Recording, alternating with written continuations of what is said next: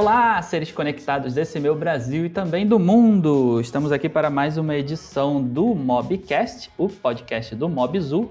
E hoje, né, encerrando 2018, nós vamos fazer uma, uma pequena previsão né, de como será 2019. A gente já tem alguns dados aqui, né, e a gente vai comentar um pouquinho aqui sobre as novidades das principais fabricantes de smartphones. Eu sou o Anderson Mancera, aqui do Rio de Janeiro. E eu sou a Camila Rinaldi, aqui de Berlim. E já já a gente volta depois da vinheta.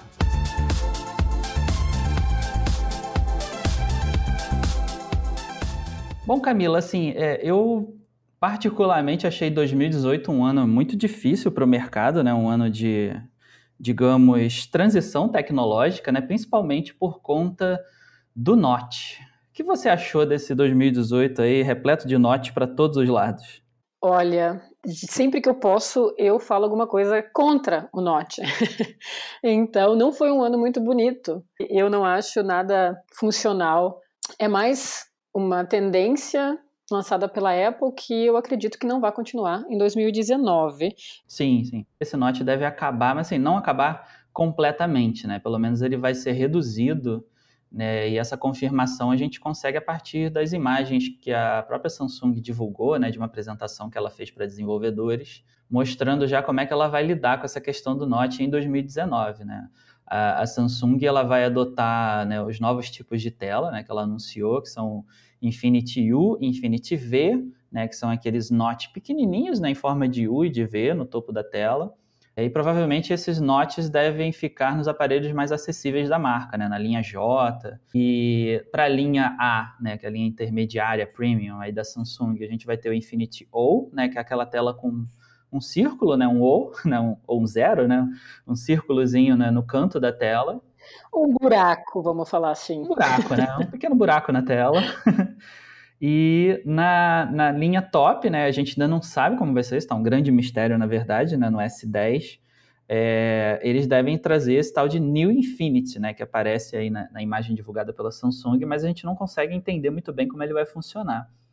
Em algumas apresentações, inclusive uma apresentação que a Samsung fez na China, né, é, também para desenvolvedores, só para o pessoal ali mais interno né, da, da, desse, desse, do mercado, ela mostrou que é, algumas coisas vão ser escondidas na tela né, do, dos seus smartphones, principalmente do S10, né, no top de linha. Então a gente ainda não sabe até que ponto as coisas vão ser escondidas na tela do S10, se todos os sensores vão ser escondidos ou só é, sensor de brilho, sensor de, né, de proximidade, né, todos esses sensores que a gente tem nos smartphones atualmente serão escondidos e só a câmera será visível né, com um buraquinho. A gente ainda não sabe muito bem como vai ser esse New Infinity. Qual é a sua aposta nesse sentido, Camila? O que, você acha que vai vir aí no S10? Olha, é, eu sou chata em relação ao Note, como eu falei há pouco tempo, agora há pouco, mas a questão é que eu tenho que dar o braço a torcer também para falar que se não fosse o Note a gente não teria uma evolução, então, para a busca então dessa tela sim, sim. 100%, né? Vamos falar assim, dessa tela que é a gente vai usar toda a parte da frente do smartphone para tela. Eu acho que esse buraco também, como a gente viu no Huawei Nova 4, no Galaxy A8s, também ele é uma coisa que está ali incomodando, sabe? Você não tem uma tela 100%. Mas enfim, talvez a gente esteja caminhando para essa tendência, não para essa tendência, é uma evolução, né? Mas você acha, assim, o seu palpite é que o S10 vai vir com esse buraquinho ou você acha que não? Eu acredito que sim, até porque onde você vai colocar a câmera, a não ser que você faça algumas criações, como a gente viu outras empresas fazendo, né? É, a Lenovo, há pouco tempo, lançou uma edição do smartphone, que agora eu não estou me recordando do nome. A Oppo também, né? Isso, a Oppo vem, vem fazendo essas loucuras com a câmera faz muito tempo, né? A Oppo, acho que o primeiro smartphone que eu usei da Oppo já tinha essa câmera reversível. Então, é, eu vejo que muitas empresas fazem isso, só que a Samsung não vai colocar no Galaxy S10, né? É. Então, é. eu tenho certeza que o que a gente está vendo hoje nos rumores que tem, tem vazado sobre o aparelho é que a gente vai ver mesmo esse buraco com essa câmerazinha, então, né, na, na tela, com o espaço para lente. Inclusive, a gente vai ter dois, no caso do Galaxy S10, S10 Plus, pelo que os rumores contam, né? Se a gente for seguir isso, a gente terá duas câmeras frontais, então, no Galaxy S10 Plus e uma câmera frontal no S10 e no S10 Lite. Eu vi essa imagem que você falou da apresentação desse entalhe para a câmera. Então, na tela e em formato de U, V, O e nada, né, que seria o New Infinity, mas eu acho que o New Infinity é para frente, né? Não é, não vai ser algo que vai acontecer em 2019. Essa é a minha opinião. Então, eu sou um pouco mais otimista nesse sentido. Eu acho que essa tela New Infinity, assim, eu tenho muita esperança de que ela ainda vai aparecer aí no S10, que deve estar chegando aí em março de 2019, né? Eu, eu, eu confio muito, principalmente por conta dessa, dessa apresentação que a Samsung fez lá na China, né? Mostrando uh, as tecnologias que ela vai conseguir colocar abaixo da tela, né? E como a Samsung usa uma tecnologia, né, que a, a Samsung é a que está mais evoluída né, na questão da tela OLED, né, tela AMOLED, é, eu acho que ela é a única empresa que tem essa, essa capacidade de trabalhar o AMOLED de uma forma diferenciada, né, de conseguir fazer coisas que outros fabricantes não estão conseguindo. Então, por essa apresentação, vou até deixar o link aí para a galera que quiser ver essa imagem né, lá do, do post do Mobzu, mostrando lá que eles vão, né, já está certo isso, né, eles devem conseguir colocar o leitor de impressão digital debaixo da tela, né, o som também, né, o som debaixo da tela, e alguns sensores, né, tem, eles chamam esse, esse sistema de Under Panel Sensor, né, UPS. Então, por exemplo, a gente já pode né, supor que eles vão conseguir colocar sensor de proximidade, né, sensor de brilho, né, de, alguns sensores que, que a gente tem aí atualmente vão conseguir colocar abaixo da tela. Então eu fico assim na, na, na expectativa de que talvez eles, eles, consigam também colocar a câmera debaixo da tela. É, não sei até que ponto isso é viável, né? Mas eu acho que se tem alguma uma empresa que está pronta para fazer isso, de por exemplo, né, vamos, vamos brincar aqui um pouco de imaginação, né? É, você conseguir fazer, por exemplo, uma, uma, um painel LED, a gente sabe que, por exemplo, assim, só para a gente contextualizar um pouco, né, o, o, painel AMOLED ele é feito de vários pequenos né, pontinhos né, que formam aquela imagem. E a gente sabe que o, a tecnologia AMOLED ela consegue né, desligar né, os, esses pontinhos, né, cada um desses pontinhos de forma independente. Não é à toa que a gente, nas telas AMOLED, a gente tem aquele preto absoluto, né, que são todos os, né, os pixels né, que formam preto, eles estão simplesmente apagados, né, não estão emitindo luz. Então a gente sabe que a tecnologia AMOLED consegue fazer isso. Então, se ela consegue apagar esses pixels de forma independente, talvez seja possível que ela consiga fazer com que esses pixels se espalhem de uma forma como se você tivesse um pequeno buraquinho se abrindo, né, para abrir espaço para a câmera, né, para a câmera frontal conseguir enxergar o que está na sua frente. É, é uma coisa um pouco futurista, né, mas eu acho que, que é possível fazer sim. Eu acho que eu acho que você está sendo muito otimista. Eu queria ser assim, eu não consigo porque daí eu acho que a gente estaria caminhando para fazer aquele celular é, transparente, né? porque daí você pode desligar todos os pixels então da tela. Como é que funcionaria isso?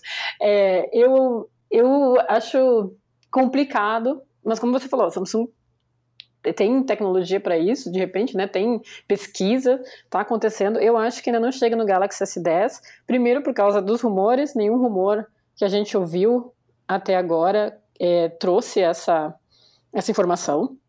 O que está o que está sendo colocado várias vezes por diferentes fontes é que nós teremos realmente esse buraco na tela, então para a câmera, porque ou pelo menos de repente se vier o New Infinity Talvez eles só queiram marcar. Pode ser, até também não sei. Só queiram marcar onde vai ficar as câmeras, né? Não sei, não sei bem ao certo.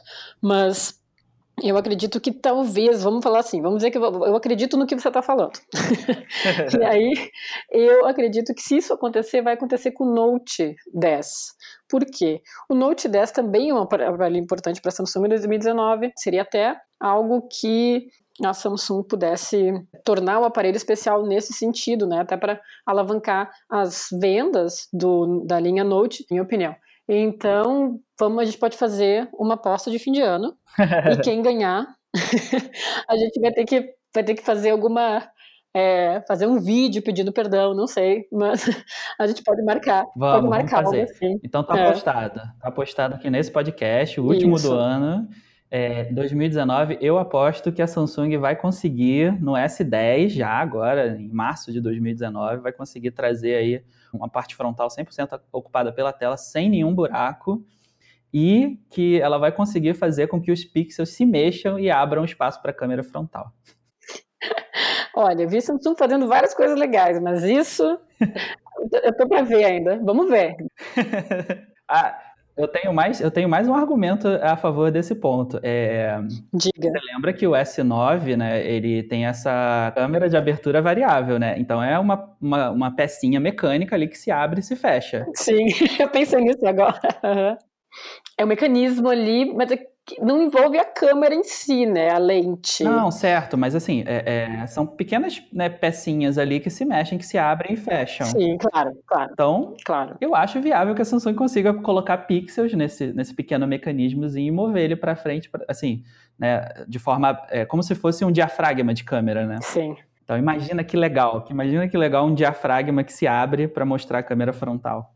Mas aí você imagina que é mais um lugar onde o aparelho pode quebrar. Se, esse dispositivo cai no chão, me parece muito frágil essa tecnologia. Mas eu também não sei o que aconteceu com os Galaxy S9 que caíram no chão, se esse mecanismo da câmera parou de funcionar ou não. Tem que fazer uma pesquisa. É, então, eu, eu, eu, sou um pouco cético nessa parte, porque a gente já tem peças móveis nos aparelhos atuais, né? né o S, desde o S6, eu acho, né? na verdade, desde todos os aparelhos, né, todos os smartphones que têm câmera com estabilização ótica, uhum. é, a câmera já é uma peça móvel, né? Ela já Sim. tem um mecanismo ali que faz a, a lente se mexer. É, assim, quem, quem nunca viu aí, você pode pegar o seu celular agora, fazer ele focar em alguma imagem e fica olhando né, para a lentezinha dele, claro, se ele tem né, estabilização ótica. Fica olhando para a lentezinha dele que você vai ver ela se mexer para frente, para trás, para um lado, para o outro. Né? Então, assim, já, já é uma peça móvel. Então, não vejo muito problema em fazer uma peça móvel na tela, na parte da tela. Claro, não vejo muito problema. Eu também não sou engenheiro aqui para saber qual é a complexidade disso. É, mas assim, viável eu acho viável. Só não sei até, até que ponto isso pode ser problemático ou não. Ah, eu acho que a gente ainda não está lá, mas eu posso morder minha língua em fevereiro. Vamos ver. Vamos ver. Então fica a aposta aí.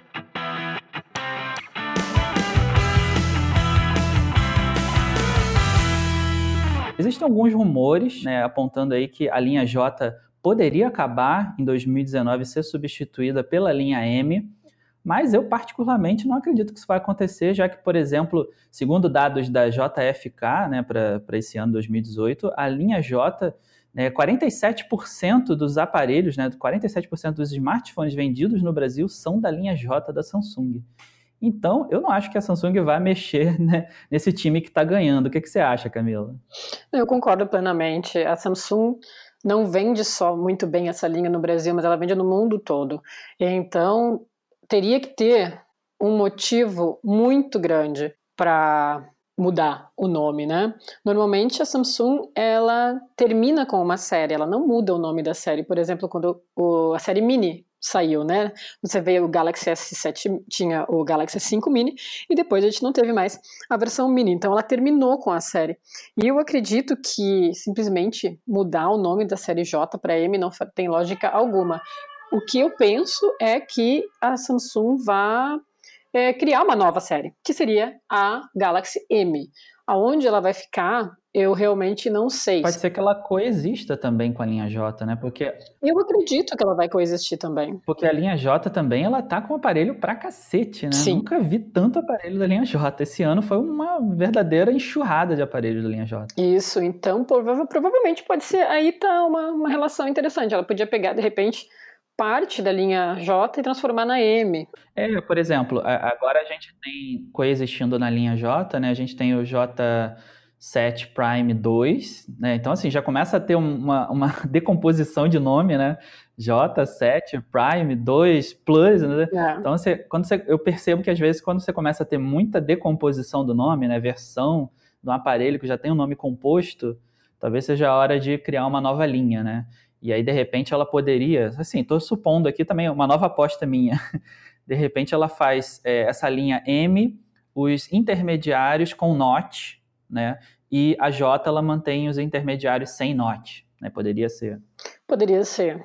Também não, não, não sei qual vai ser a relação da Samsung, mas, mas com certeza, pra, na minha opinião, a linha J vai continuar existindo por causa da sua popularidade e importância no mundo todo, né? É, a gente tem que pensar também que, é, segundo essa imagem, né, que eu já comentei anteriormente, né, que a Samsung mostra quais serão os tipos de tela, né, e como ela vai é, adotar o Note aí nas suas telas, a gente tem lá o Infinity U, Infinity V, né, que são os notes em forma de U e V, e né, ficou claro que esses notes vão estar na, nos aparelhos mais básicos da empresa. Então, assim, é, é, esse, esses notes vão existir, né, esse tipo de tela vão existir né, nas, né, nos aparelhos mais básicos da empresa, então é, há essa probabilidade aí, né, deles criarem uma nova linha M para colocar esses aparelhos com note. Ou não, né? Ou simplesmente vão manter a linha J mesmo e essa linha M aí é só uma, um rumor mesmo, sem fundamento. Também pode acontecer, temos várias possibilidades. e também a gente tem uma nova linha surgindo aí, que é, claro, muito incipiente ainda, né? Uma, uma novidade ainda muito é, quase que experimental, né? Da linha F, né? Samsung Galaxy F, que seriam os aparelhos flex, né? Com tela dobrável. Você acha que isso tem futuro, Camila? Olha, essa é uma boa pergunta. Não sei se eu parei para pensar a respeito disso, assim, seriamente, mas eu acredito que é uma chance da gente ter uma tela muito maior e conseguir ter um aparelho ao mesmo tempo que caiba no bolso. A gente já viu que outras empresas estão investindo. A LG falou que vai lançar um dispositivo durante a CES esse ano, né? Daqui a duas semanas no máximo. Uh, um dispositivo dobrável também. As empresas estão investindo nisso. E eu acredito que talvez no início, agora, a gente não, não tenha uma boa experiência, mas acho que é importante para que daqui a pouco a gente consiga chegar de repente em um outro produto que vai ficar para o futuro, sabe? É, eu acho que assim, provavelmente a, a, Samsung deve apresentar esse conceito aí na, na MWC, mas talvez ele nem seja comercializado ainda esse ano, porque eu acho que assim, pelo que a gente viu naquela apresentação, né, que a Samsung mostrou, essa tela flex, essa tela dobrável, ficou bem claro que ainda é um, é um produto ainda muito desengonçado, assim, para se usar no dia a dia. Então, talvez a gente tenha lá na MWC um stand, né, mostrando, né, esse conceito, até para a própria Samsung entender também qual seria o nicho, né, qual seria a aplicação disso no mercado. Então, na MWC, né, que é um evento que a gente tem vários especialistas circulando, né, batendo papo, trocando ideia, então, acho que também é, vai ser um momento da, da, da, empresa ter o feedback né, dos especialistas, entenderem né, onde é que a gente vai encaixar esse produto, né, para quem seria esse produto, né, quem tiraria né, uma, real, uma real função né, no seu dia a dia para uma tela dobrável. Né? Eu vou te falar que se não fosse um preço muito alto, eu gostaria de ser uma das primeiras a ter. Sinceramente. Mas eu gostaria de ser realmente porque eu acho que é uma tecnologia que tem muito futuro. Não só para smartphones, mas para muita coisa. Eu tô apostando que, que vai ser assim um, um trend, sabe? Por exemplo, você tem um iPhone, você tem um, um Galaxy, você tem um Zenfone, você tem um Motorola. Hoje em dia é tudo a mesma coisa, estão todos iguais. Agora, você ter um aparelho que você dobra é muito sensacional. Então, eu vou por essa, por essa lógica. É, não, não, seria realmente né, é, aquele famoso tirador de onda, né? Isso. Total. Você chegar numa reunião de amigos e abrir o seu celular assim. Deixa eu ver meu e-mail. ah, vocês querem assistir um filme? Ah, a tela do celular é pequena, peraí.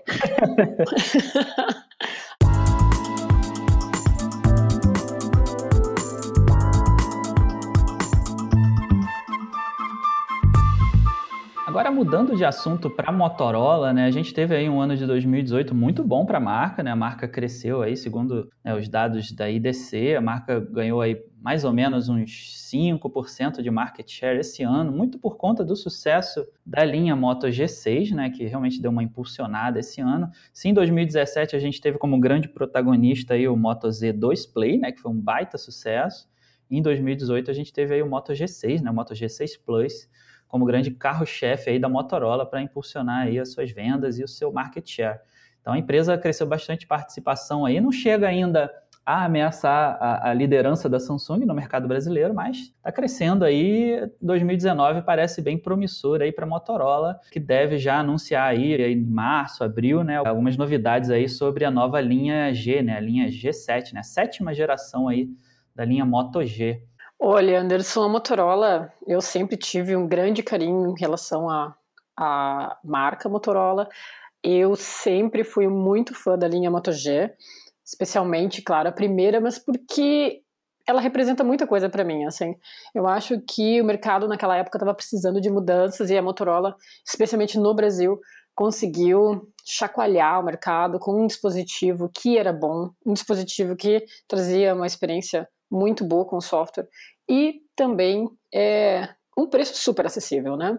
A gente viu com o tempo que a empresa acabou aumentando o valor né, do dispositivo, já não era assim, já não era mais tão acessível, mas pelo menos a Motorola deu uma limpada aquela leva de dispositivos, por exemplo, da Samsung, sabe, que eram muito inferiores, dispositivos de entrada mesmo, que o brasileiro comprava por causa do preço, queria ter um smartphone, e acabava, por exemplo, com o Galaxy Y, oferecendo uma experiência com o Android ruim, então ficou uma má fama para o próprio sistema operacional. Isso é verdade, eu concordo. A Motorola meio que ajudou a Samsung a ser melhor, né? Pois é, o que foi muito bom.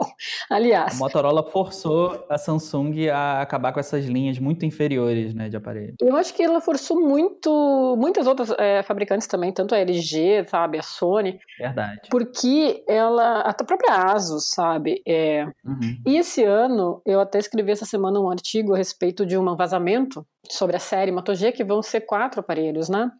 A princípio a gente vai ter o Moto G, Moto G7, desculpe, o Moto G7, Moto G7 Plus, o Moto G7 Power e o Moto G7 Play. Cada um deles tem o seu público, né, o seu nicho, e a Motorola sabe bem trabalhar com isso aí no Brasil. E eu falo do mercado brasileiro mais, né, porque é muito popular realmente no país.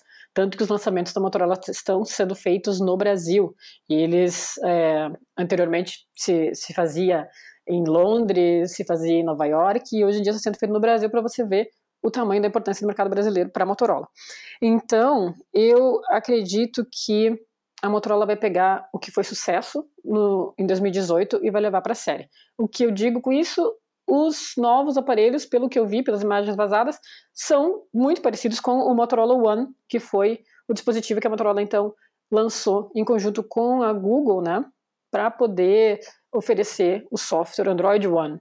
Que meio que matou a linha X, né? Porque a gente teve Moto X4 no ano passado, né? Esse ano não teve nenhum Moto X. Verdade. Então, meio que o Motorola One ocupou esse espaço, né? Trazendo uma, uma nova alternativa de smartphone intermediário com foco exatamente na experiência do Google, na né? experiência limpa do Android. Né? Isso, e aí o próprio Google lançou no Brasil uma lista com os termos mais buscados do ano e entre os smartphones foi o Motorola One, o dispositivo mais buscado do ano.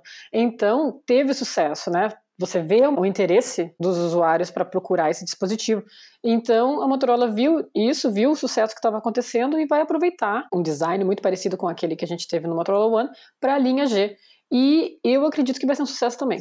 Como eu falei, no, logo depois que o Motorola One foi lançado, na IFA, aqui em Berlim, eu não, realmente não gostei muito do aparelho em si, mas vai ser um sucesso. É, você acertou a sua previsão em cheio, porque realmente o Motorola One é um sucesso. Eu também não esperava, eu fiz o review do aparelho, fiquei aqui um mês usando o aparelho. Achei que ele tem vários pontos negativos, mas é, ele acaba acertando muito em trazer uma experiência, assim, uma pegada muito parecida com a do iPhone X, né? Então, a galera que gostaria de ter um iPhone X, mas não pode, né, não tem como pagar o preço do iPhone X. Sim. Né, olhou muito, né, com bons olhos o, o Motorola One.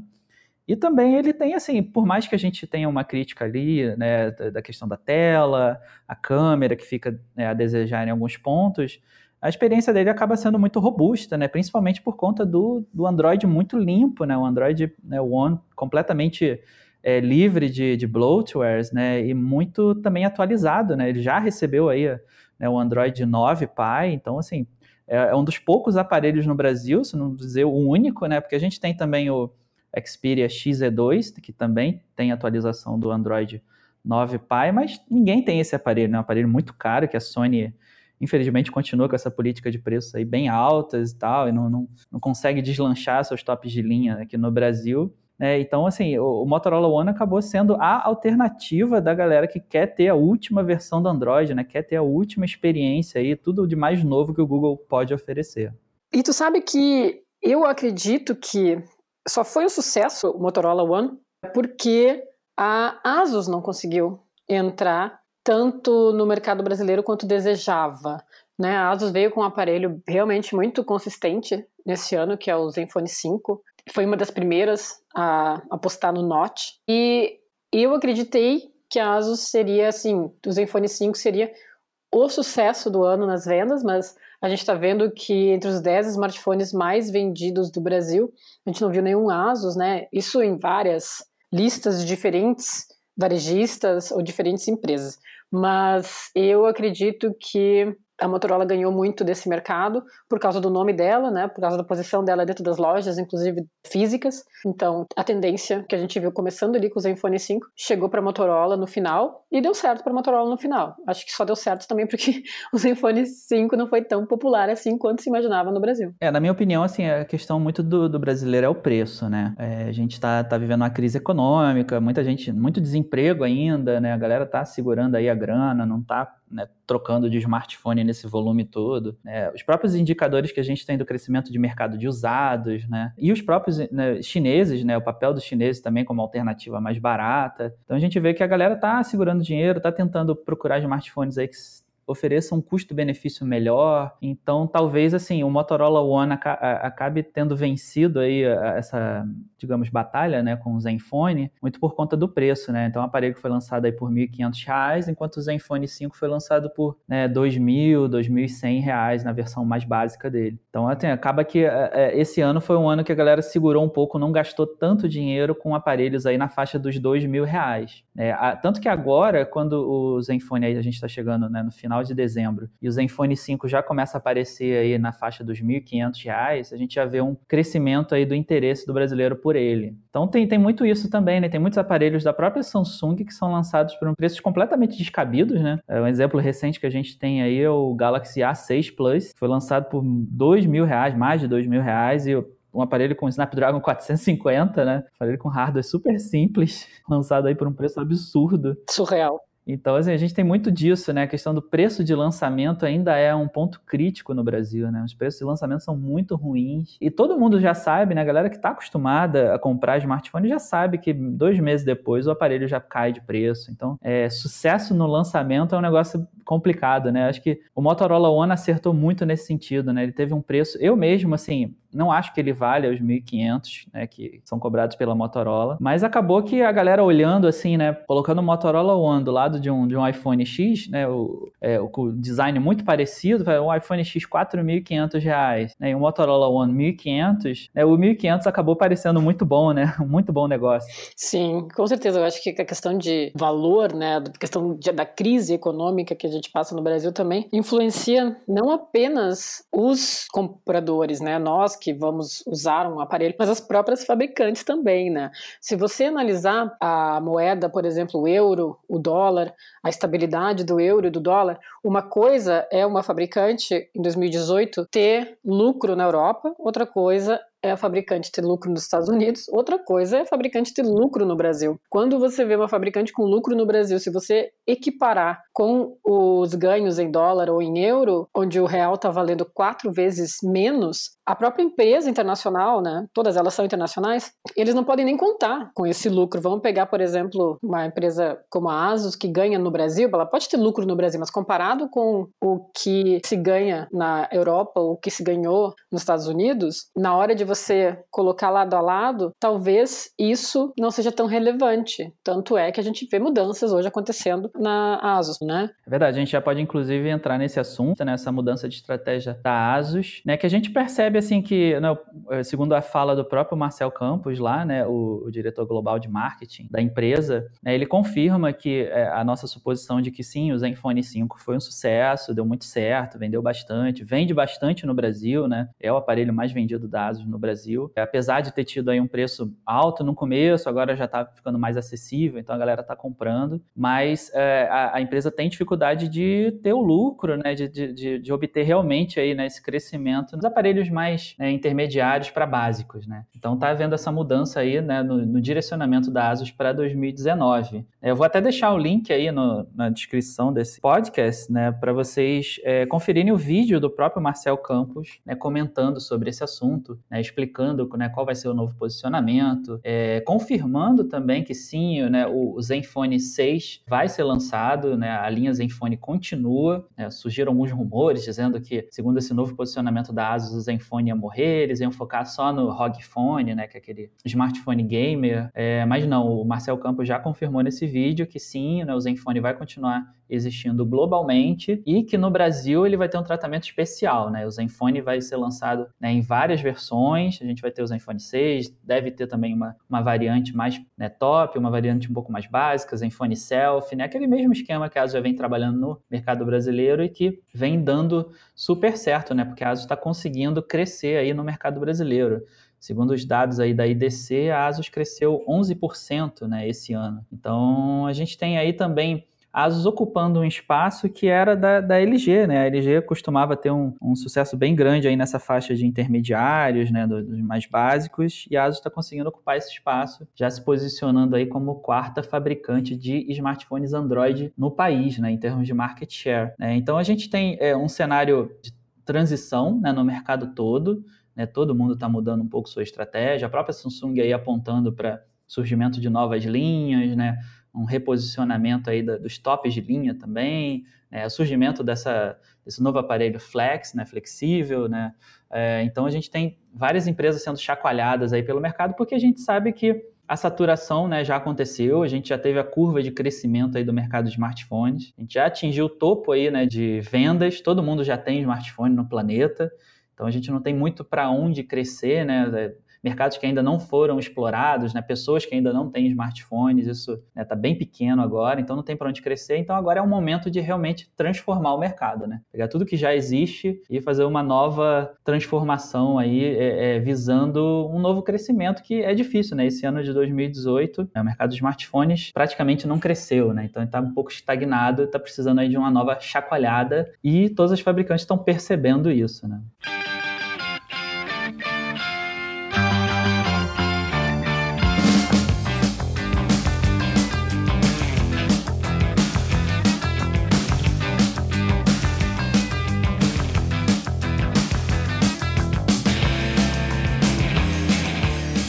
2019 vai ser um ano muito importante para a Huawei, por quê?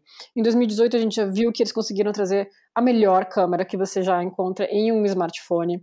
Ninguém bateu a Huawei nesse sentido. Eles estão investindo muito em inteligência artificial. Não é só o Google, né? Você espera que o Google faça isso, traga é, opções nesse sentido, e a gente está vendo a Huawei fazer isso. Infelizmente, ela não conseguiu entrar no mercado brasileiro ainda, mas ao que tudo indica, não é algo permanente, né? Talvez em 2019 ela encontre um outro parceiro que consiga oferecer melhores opções, e tem tudo uma questão em relação aos Estados Unidos. É, para quem não está sabendo, né, sobre a questão dos Estados Unidos, né, essa guerra comercial com a China que está rolando, se você não está muito por dentro, né, desse, desse tema, é, é legal a gente comentar aqui que, né, a gente tem uma, uma guerra acontecendo, é uma guerra meio que que sem armas, né, uma guerra silenciosa né, é, rolando entre Estados Unidos e China, falando muito aí a respeito mais da tecnologia, né? A gente, claro, tem uma guerra comercial ampla, né, de mercado de, de commodities, né, de petróleo, de soja, né, de todas as grandes commodities que a gente tem no mundo, mas especificamente da, do mercado de tecnologia e inovação, né, que é uma coisa muito estratégica para os países, né, que querem ser aí os grandes líderes do mundo, né, Estados Unidos, China e Alemanha, né? A gente sabe que né, é, esse, esse bem, né, é, é, tecnologia, né, inovação é, é, é algo muito diferencial para o mercado, é algo que gera muita riqueza para os países, né, e, e, os Estados Unidos vem andando aí muito preocupado com o crescimento da China. Os Estados Unidos alega que é muita questão de, de invasão de privacidade, de espionagem chinesa,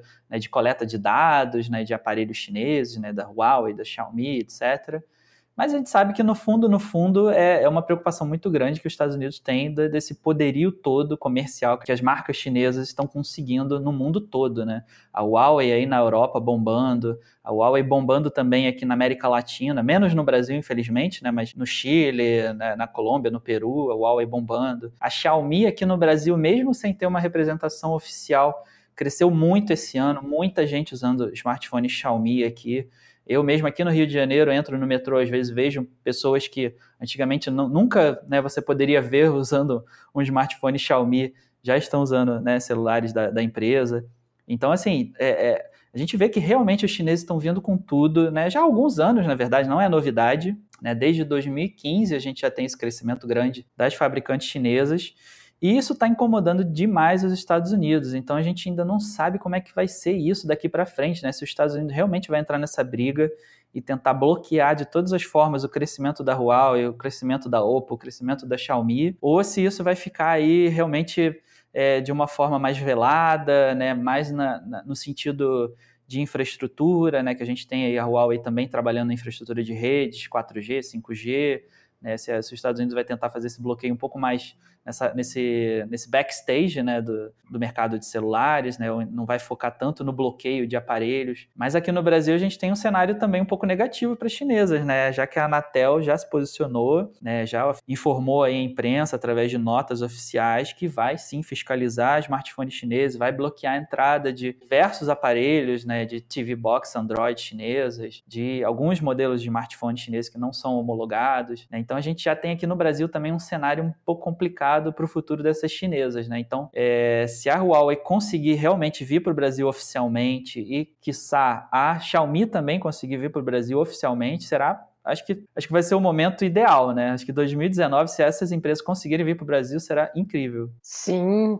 por isso que eu acho que elas é, têm muito para crescer ainda. Imagina, elas não estão dentro do, do mercado brasileiro, que é um mercado muito grande. E não apenas para a Huawei, para a Xiaomi, não, não, são, não são elas que estão nos falando isso também. Eu via recenti, recentemente o Google, né, os executivos do Google falando da importância do mercado brasileiro. E a gente não tem nenhum dispositivo do Google é, disponível no Brasil a não ser o Chromecast. Né? Então você imagina que os problemas em relação à chegada dessas fabricantes, eles estão muito mais relacionados, na minha opinião, a questões tributárias, né? Sempre que eu estou aqui em uma feira na Europa, eu converso com não apenas fabricantes de smartphones, eu converso com fabricantes de fones de ouvido e eles falam: nós queremos entrar no Brasil, eu quero estar lá, nós queremos vender e nós queremos que os brasileiros usem os nossos serviços. Só que quando nós pensamos em lançar o aparelho lá, ou inclusive só enviar para o mercado brasileiro é um problema por causa dos tributos, né?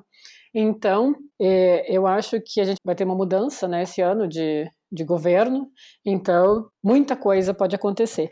E dentro da parte tributária, eu acho que se nós tivermos mais incentivo, talvez nós tenhamos mais empresas entrando no mercado, mais competição. E se a Huawei entrar no Brasil, por exemplo, e vender um aparelho com o valor do iPhone, ela não vai ter sucesso.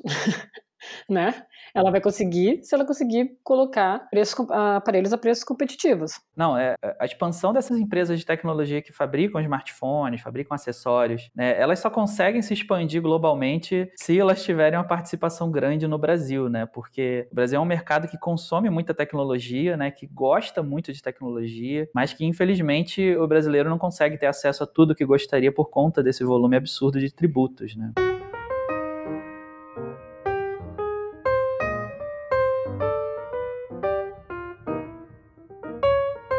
Para fechar esse podcast, a gente não poderia deixar de falar do iPhone, né? Então, uh, a gente tem aí uma legião de fãs, né, da, da Apple. Eu mesmo já fui muito fã da Apple, hoje em dia eu não sou tanto assim, né? Acho que a Apple dá umas vaciladas feias aí, principalmente na questão de preço, né? A gente uh, teve aí esse ano uh, MacBooks alcançando cifras estelares aqui no Brasil, cifras praticamente impossíveis de qualquer ser humano normal comprar, né? Um MacBook. É, ou mesmo o Mac Mini, que inclusive é o aparelho que eu uso uso aqui, né, de trabalho. Meu computador de trabalho é um Mac Mini, que eu amo de paixão, assim, não troco por nada. Tá aqui comigo desde 2013, é, mas se eu precisasse trocar ele agora por um Mac Mini novo, eu realmente teria muita dificuldade, porque a Apple lançou aí a nova versão do Mac Mini custando aí em torno de 10 mil reais aqui no Brasil. Então também tá muito complicada a política de preço no Brasil. O iPhone também, XS, né? XS Max chegaram aqui no, país aí custando o preço de um carro, né? Dá para você comprar um Celta aqui no Brasil, né? Um, um carrinho mais básico, dá para você comprar com o preço aí de um celular da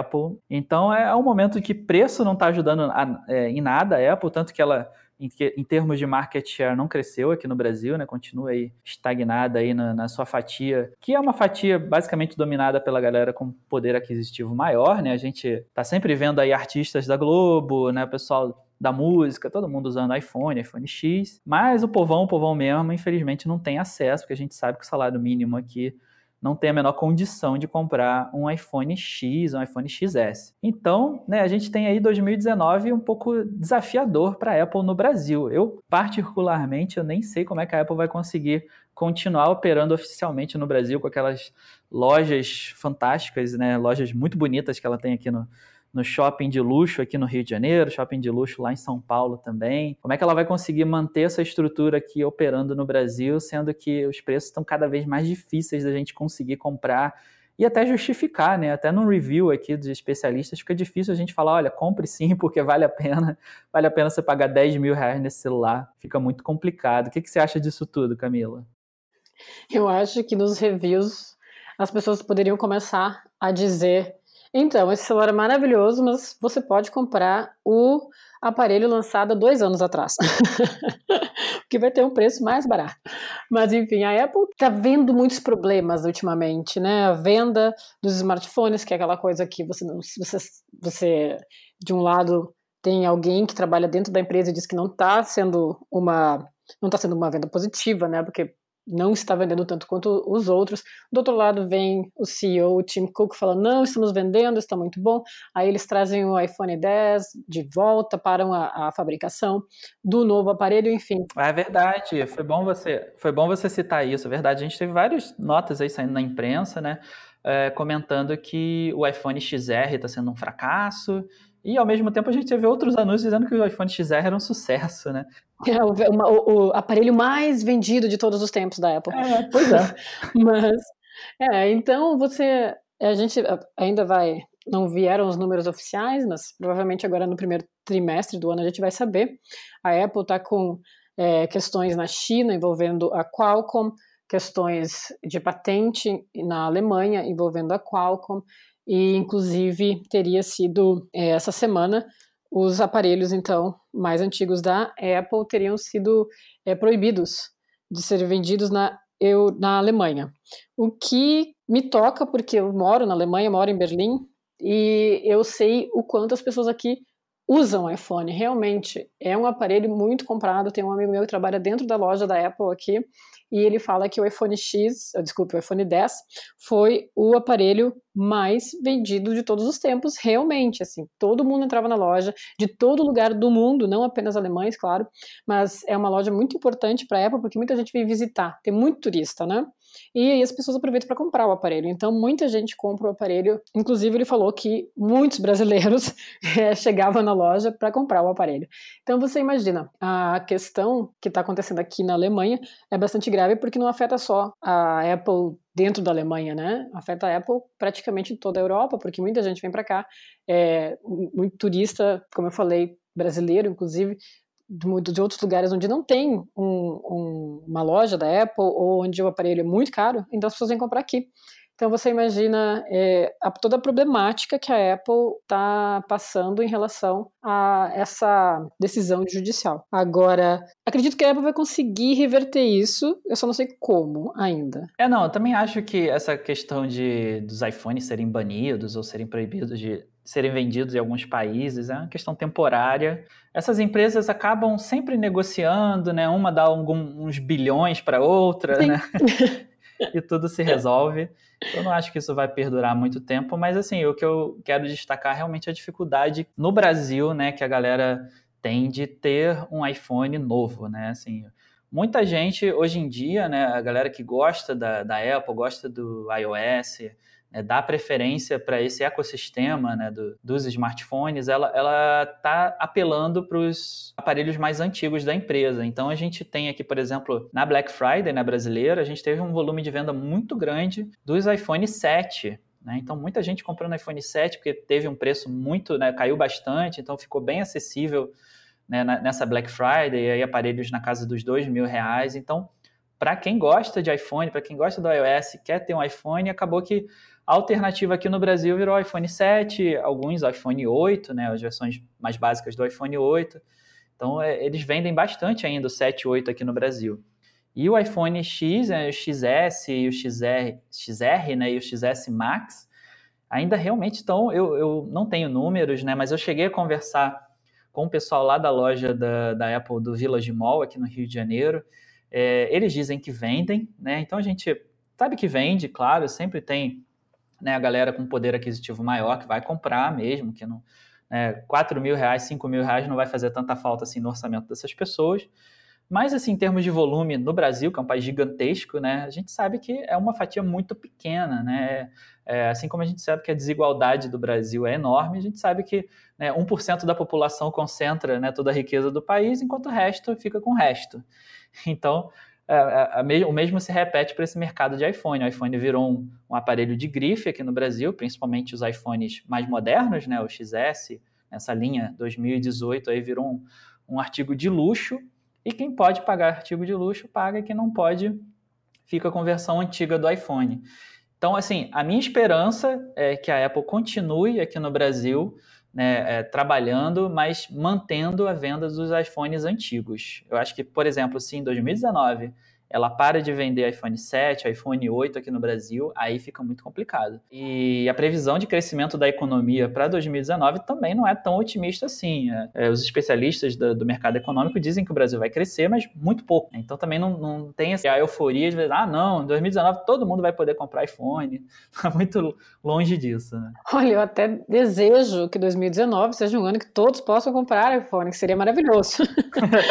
mas eu não creio que vá acontecer acontecer dessa forma. Não, eu acho que é, o cenário que a gente tem é muito instável, né? A gente tem a troca de governo aí, a gente ainda não sabe como o governo Bolsonaro vai encarar a questão da importação de celulares chineses, é, vai encarar também a questão de incentivos para o mercado de tecnologia, que a gente já teve anteriormente né, no, no governo do PT, né, no governo Lula e governo Dilma. A gente teve sim alguns incentivos para o mercado de tecnologia, né? Não sei se vocês lembram daquela isenção de impostos que a gente tinha nos smartphones. Até R$ 1.500, né? Exatamente. É, durante algum tempo a gente foi beneficiado por isso, e aí o mercado foi bastante aquecido né, por conta desse incentivo. Isso acabou, né, e a gente não tem previsão de volta desse incentivo, não sabe como o novo governo vai encarar isso, e também não sabe como é que o novo governo vai encarar a questão da, da, do próprio mercado em si, né, da questão é, é das fabricantes, né, porque as empresas que fabricam aqui, a Motorola e a Samsung, principalmente, né, que são as duas maiores aqui no Brasil, elas têm fábrica aqui no Brasil, né? Elas, elas produzem, empregam aqui no Brasil e a gente sabe que o custo de operação dessas empresas é muito caro.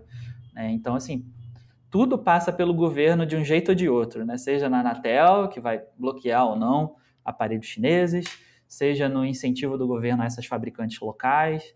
Então, assim, tudo passa por essa transformação de governo que a gente vai ter em 2019. Então, está muito difícil a gente ainda prever alguma coisa nesse sentido. Né? Sim, eu espero que a gente tenha um bom ano no sentido de ter novos smartphones no mercado com preços acessíveis, talvez mais fabricantes entrando no mercado, talvez uma decisão melhor da Anatel para a questão das homologações, né, uma revisão dessas, dessas é, regras, enfim, porque eu não acredito realmente que a gente vai ter uma diminuição no preço dos aparelhos, a tendência é que a gente tenha um aumento, né? Eu acredito que a versão Plus, por exemplo, do Galaxy S10 vai chegar por um valor bem alto, né? Porque a gente já teve no ano passado a, o aparelho quase 5 mil reais, esse ano tenho certeza que vai chegar entre 5 mil e 6 mil reais. Então, especialmente por causa dessas inovações que nós estamos falando. Vai que a gente tem uma inovação na tela, né,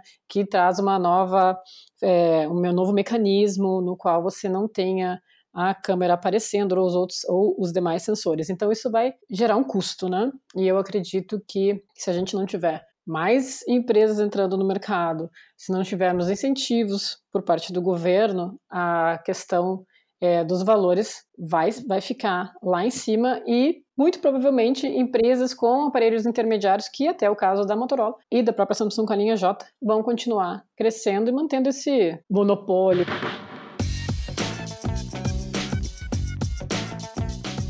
Então é isso, pessoal. A gente vai encerrando essa última edição de 2018 do Mobcast, desejando a vocês um ano de 2019 incrível, cheio de novidades tecnológicas que principalmente possam ser compradas né, por todos nós, né, que sejam acessíveis, né, e desejando para vocês muita saúde também, e que vocês continuem nos acompanhando aí em 2019, né, não só no Mobcast, mas também no nosso site, né, acompanhando as notícias, nossos reviews. A gente já confirmou que vai estar no MWC em 2019 também. Eu e Camila vamos estar lá fazendo a cobertura, vamos bater papo também, fazer live. Então a gente já deixa esse convite também para você. E principalmente, né, um beijo grande no coração de todos vocês e a gente se vê em 2019. Isso aí, pessoal. Também quero desejar uma festa maravilhosa em família, entre amigos, na virada do ano. E lembre-se, deixe o celular de lado, você vai ter todo ano para usar ele, para mandar mensagens Aproveite sua família, aproveite seus amigos e uma boa entrada em 2019.